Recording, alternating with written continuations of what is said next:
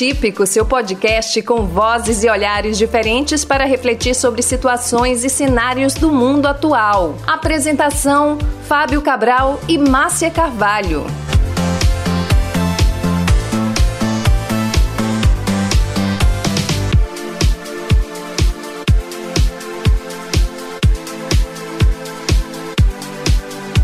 Olá, seja bem-vindo ao nosso podcast O Atípico. A cada semana temos um encontro para tratar de aspectos da nossa vida impactados diretamente pela pandemia do novo coronavírus. Além de falar sobre o que está acontecendo, o Atípico também quer refletir sobre as perspectivas que nos aguardam no futuro. E hoje a nossa conversa é sobre o SUS, Sistema Único de Saúde, que voltou à pauta nesse período de crise sanitária.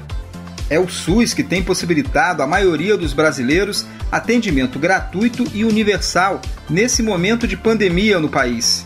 Se não fosse o SUS, nós provavelmente estaríamos com o triplo de número de, de óbitos que nós temos hoje. Mas como tem sido o atendimento à Covid-19 em outros países? Onde o sistema de saúde é privado. O americano que não tem seguro, sim, tem muito medo de adoecer. E olha que o nosso sistema público de saúde está bem longe do ideal. A pandemia do coronavírus escancara as fragilidades do sistema. E qual será o futuro do SUS após a pandemia? O Sistema Único de Saúde, né, o SUS, ser visto como uma prioridade para o país.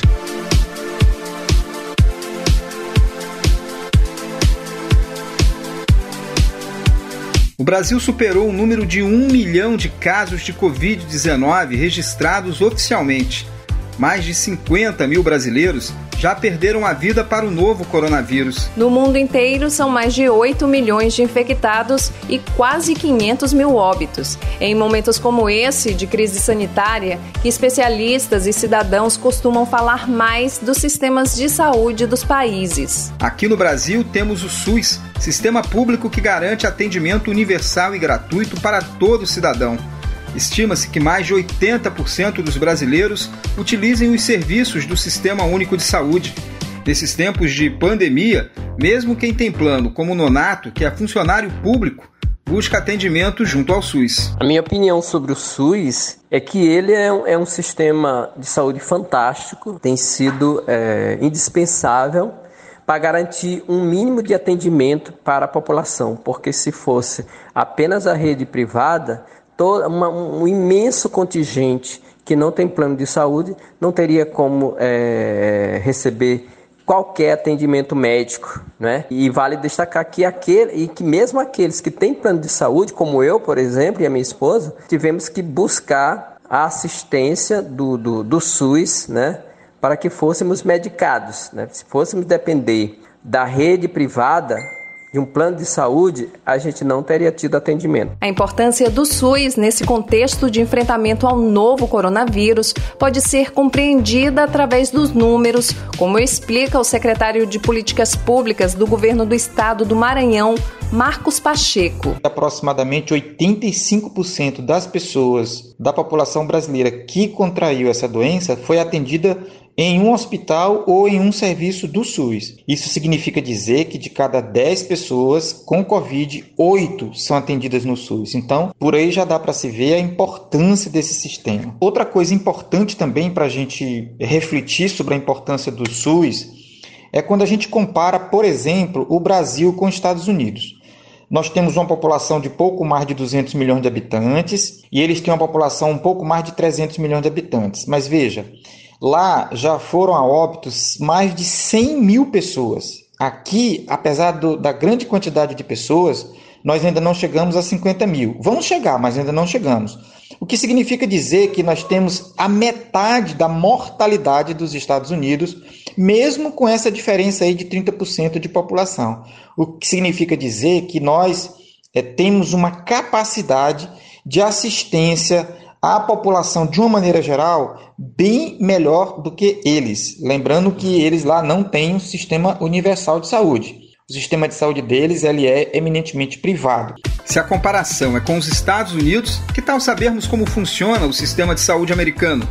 Quem conta pra gente é uma brasileira radicada no país há 13 anos. Meu nome é Muriane Ribeiro, sou brasileira, fotógrafa e moro nos Estados Unidos desde 2007, mais precisamente na região metropolitana de Nova York. O sistema de saúde americano, diferente de muitos outros países e diferentemente do Brasil também, é um sistema privado. Não existe saúde pública nos Estados Unidos. Uh, ou seja, se você for admitido em um hospital, você sairá com uma conta se você não tiver um seguro. Por isso que muitas pessoas evitam ir a hospitais e acabam se automedicando quando podem e ficam em casa o máximo que podem. Só vão ao hospital em caso de extrema urgência. Muriene, como tem funcionado o sistema de saúde americano nesses tempos de Covid-19 aí nos Estados Unidos? O fato de ter que pagar pelo atendimento fez com que pacientes deixassem de ir a hospitais? Eu creio que isso sim tem influenciado muitas pessoas a ficarem em casa e não ter ido ao hospital porque há casos de pessoas que receberam contas de 70 mil dólares por conta uh, do Covid ficaram no hospital 15 dias, receberam 70 mil, 80 mil, 100 mil, depende do caso, do tanto de tempo que ficaram no hospital. Eu vejo sim que esse fator agrava muito e principalmente o sistema de saúde americano não, não comportava, não tinha suficiente hospital para atender todo mundo.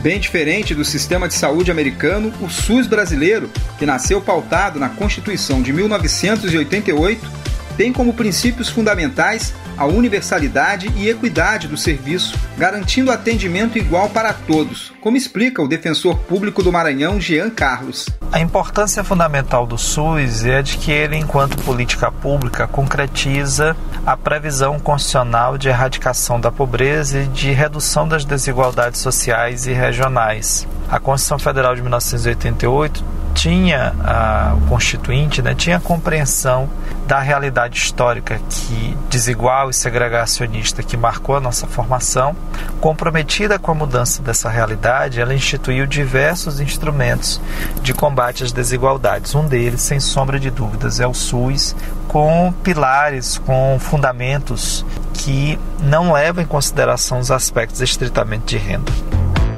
Se na teoria a proposta é boa, na prática o sistema de saúde brasileiro tem falhas. Um exemplo: as políticas de subfinanciamento da área.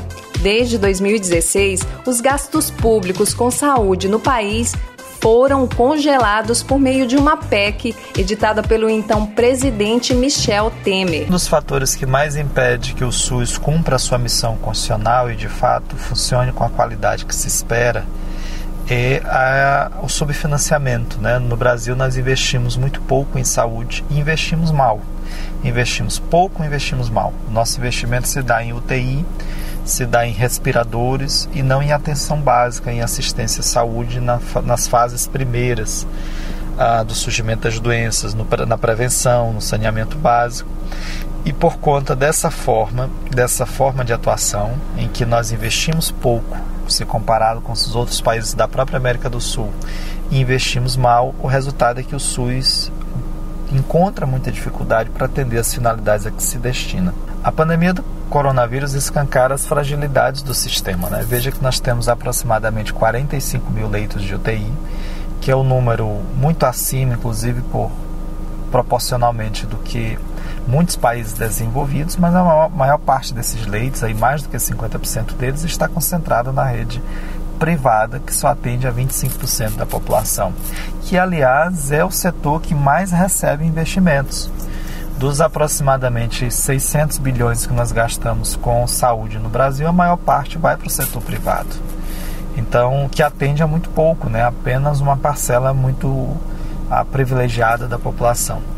Então, veja que a pandemia ela alcança os quatro cantos do país, mas ela é mais impactante nas regiões onde há menos médicos, onde há menos, onde o serviço de saúde funciona de forma menos eficaz, é, onde há menos saneamento básico. Na periferia ela é muito mais letal, por exemplo. O médico e secretário de Políticas Públicas, Marcos Pacheco, concorda que é preciso priorizar a atenção básica para melhorar o funcionamento do SUS o que ficou mais evidente com a pandemia da Covid-19. a, a maior dificuldade que nós enfrentamos seja exatamente de colocar é, para trabalhar da maneira que seja efetiva e resolutiva aquilo que nós denominamos de atenção básica.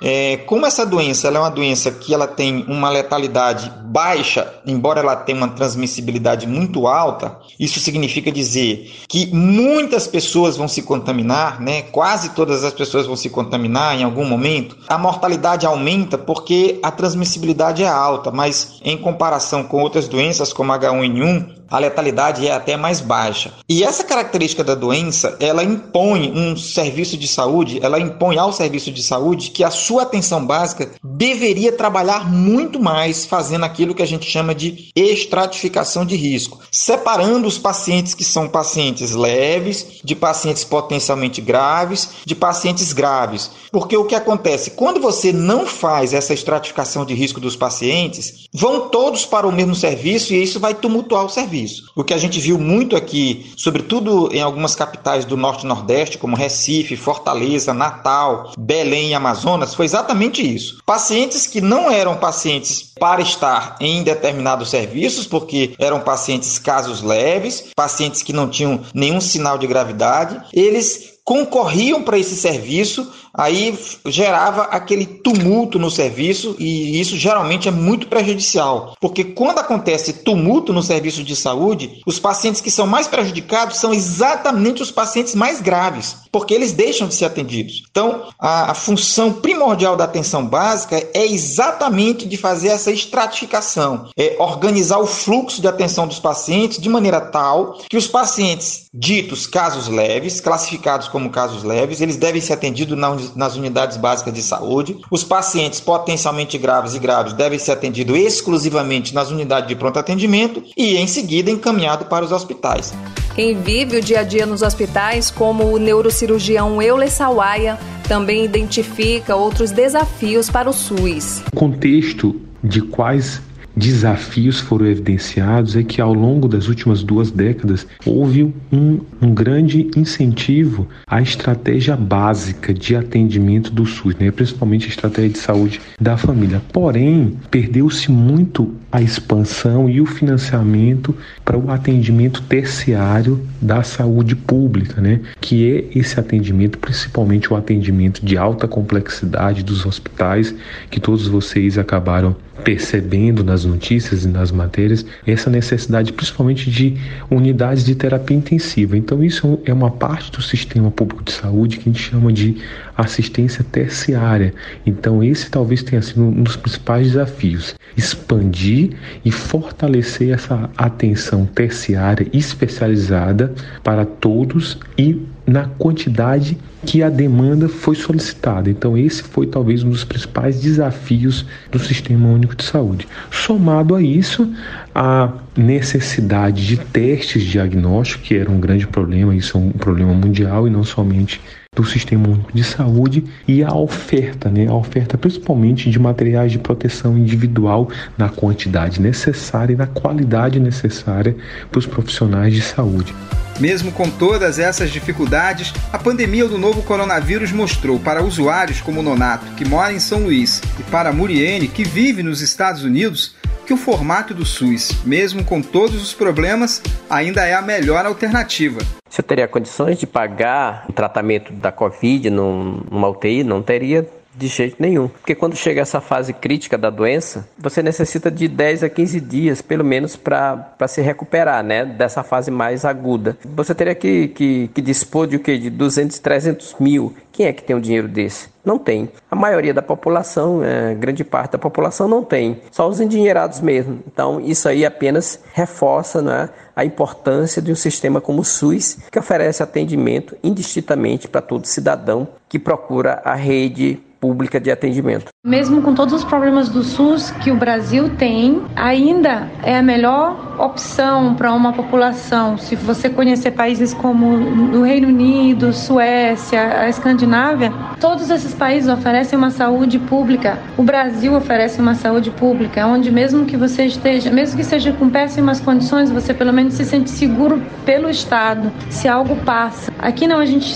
Ou se não tem seguro, fique em casa mesmo o máximo que pode. Só vá em caso de acidente, urgência, quando você não pode mais ter controle. O que esperamos ao fim dessa pandemia? Que fique um legado para o Sistema Único de Saúde do país. Sobre o legado que a pandemia pode nos deixar, eu acho que, do ponto de vista institucional, do ponto de vista da organização do sistema, eu acho que é isso, né? Essa evidência de que o sistema tem que ser mais competente, tem que ser mais qualificado. Se o SUS ele é importante, nós temos que cuidar dele. Nós temos que financiá-lo melhor, nós temos que capacitar melhor seus gestores, capacitar seus profissionais e, sobretudo, organizar os processos de trabalho de tal maneira que os pacientes sejam atendidos dentro de um fluxo funcional, dentro de um fluxo qualificado, porque é só assim nós teremos um atendimento de qualidade e um atendimento humanizado.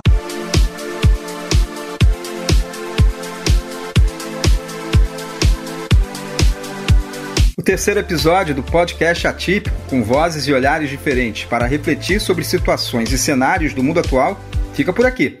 Se você gostou, compartilhe. Produção e apresentação Fábio Cabral e Massa Carvalho.